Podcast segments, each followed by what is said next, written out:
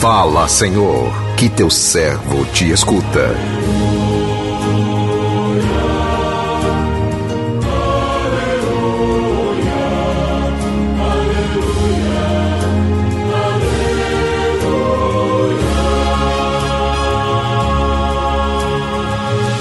O Senhor esteja convosco, Ele está no meio de nós.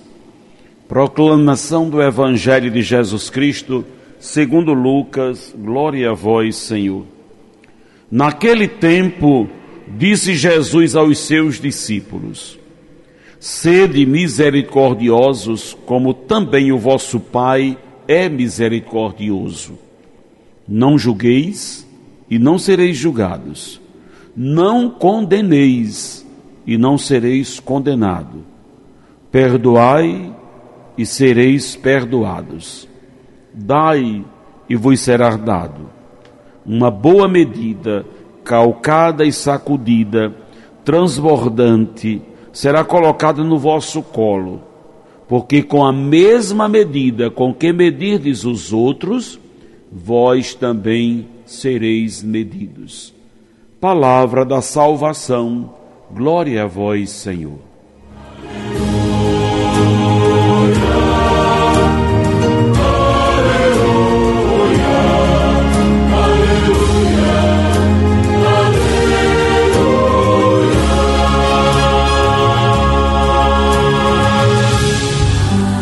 Meu irmão, minha irmã, ouvintes do programa Sim a Vida, estamos vivendo um período forte na liturgia da igreja que é a quaresma. Tempo em que somos chamados a desacelerarmos um pouco da nossa rotina, a fim de que possamos fazer um retiro interior, através de uma revisão de vida, confrontar o nosso comportamento com a palavra de Deus e assim poder ajustar os nossos passos nos passos de Jesus. No evangelho que a liturgia de hoje nos convida a refletir, Jesus chama a nossa atenção sobre a importância de sermos misericordiosos. Misericórdia é mais do que sentimento. É a compaixão transformada em ação. Uma pessoa misericordiosa sempre descobre e destaca o lado bom das pessoas ela é incapaz de julgar alguém.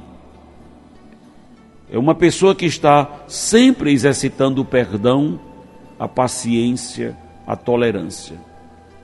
O modelo apresentado por Jesus de quem é verdadeiramente misericordioso é o próprio Deus.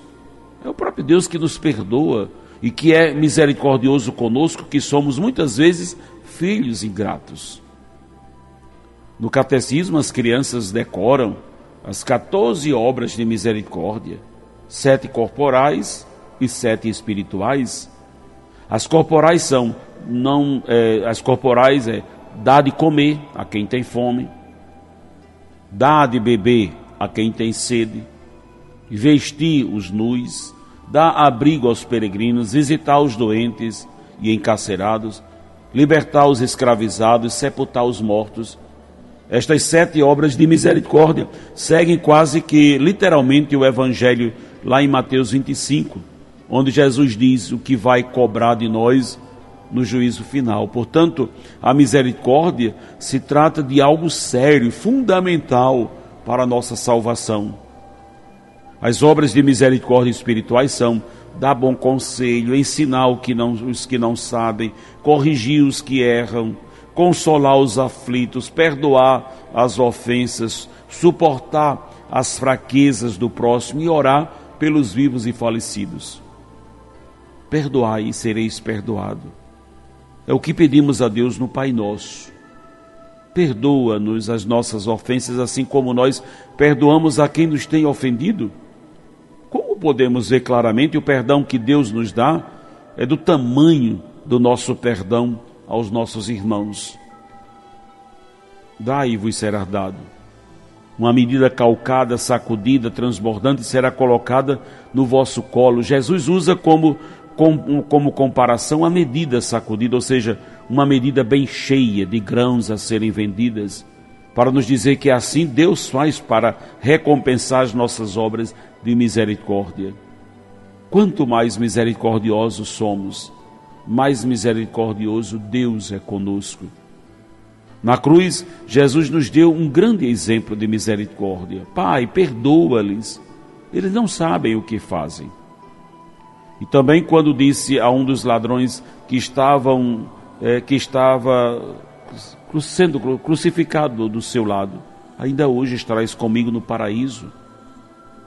Peçamos a Deus a graça de um coração misericordioso, semelhante ao coração do Pai. Um coração que acolhe, que perdoa, que alegra com a, que se alegra com a alegria do irmão. Então o evangelho traz uma excelente contribuição nesse processo de conversão. E Lucas pede que sejamos misericordiosos, porque Deus é misericordioso conosco. Quando humildemente nos colocamos diante dele, com todas as nossas faltas e pecados, como vimos né, na Sagrada Escritura, ele está pronto a nos perdoar. Então, por que temos tanta dificuldade de perdoar os nossos semelhantes? É por essa escassez de misericórdia no coração. É porque há escassez. Há escassez. Não somos misericordiosos como Deus quer que sejamos. Muitas vezes gostamos de julgar os outros, de nos esconder atrás destes julgamentos. Somos incoerentes, querendo sempre o perdão de Deus, mas não nos esforçando para perdoar os outros. Todavia, se quisermos de Deus a misericórdia, devemos também nós ser misericordiosos uns com os outros. É o que propõe hoje o Evangelho para a nossa reflexão. E diz mais: se não quisermos ser, se não quisermos ser julgados por Deus e pelos outros, também não devemos fazer julgamentos. Quem julga o seu próximo se coloca num patamar diferente do seu, achando-se melhor do que ele. Porém, não somos melhores que ninguém. Nossos erros e pecados podem ser diferentes, mas não estamos isentos de erros e falhas a ponto de julgar os outros como se não tivéssemos pecado. É cômodo se esquivar de olhar para dentro de si e não enxergar os próprios erros, apontando assim os erros alheios. Se não for para ajudar os outros a se tornarem melhor, não devemos julgá-los. Portanto, não julgueis e não sereis julgados, não condeneis, não sereis condenados, perdoai e sereis perdoados, diz o Evangelho. Essas são as máximas de Jesus para o nosso processo de conversão nesta quaresma. É preciso, meu irmão, minha irmã, é preciso reparar os próprios erros para poder reparar os erros alheios.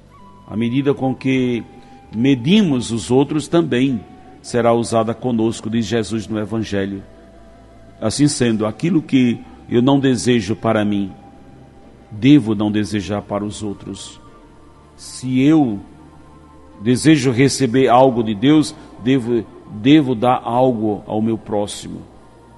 Com estes parâmetros, podemos aprumar nossa vida, ajustar nossas ações conforme Deus quer que façamos. Ou seja, que sejamos pessoas justas, misericordiosas, sempre prontas a perdoar e a amar sem medida. Que Deus nos abençoe. Amém.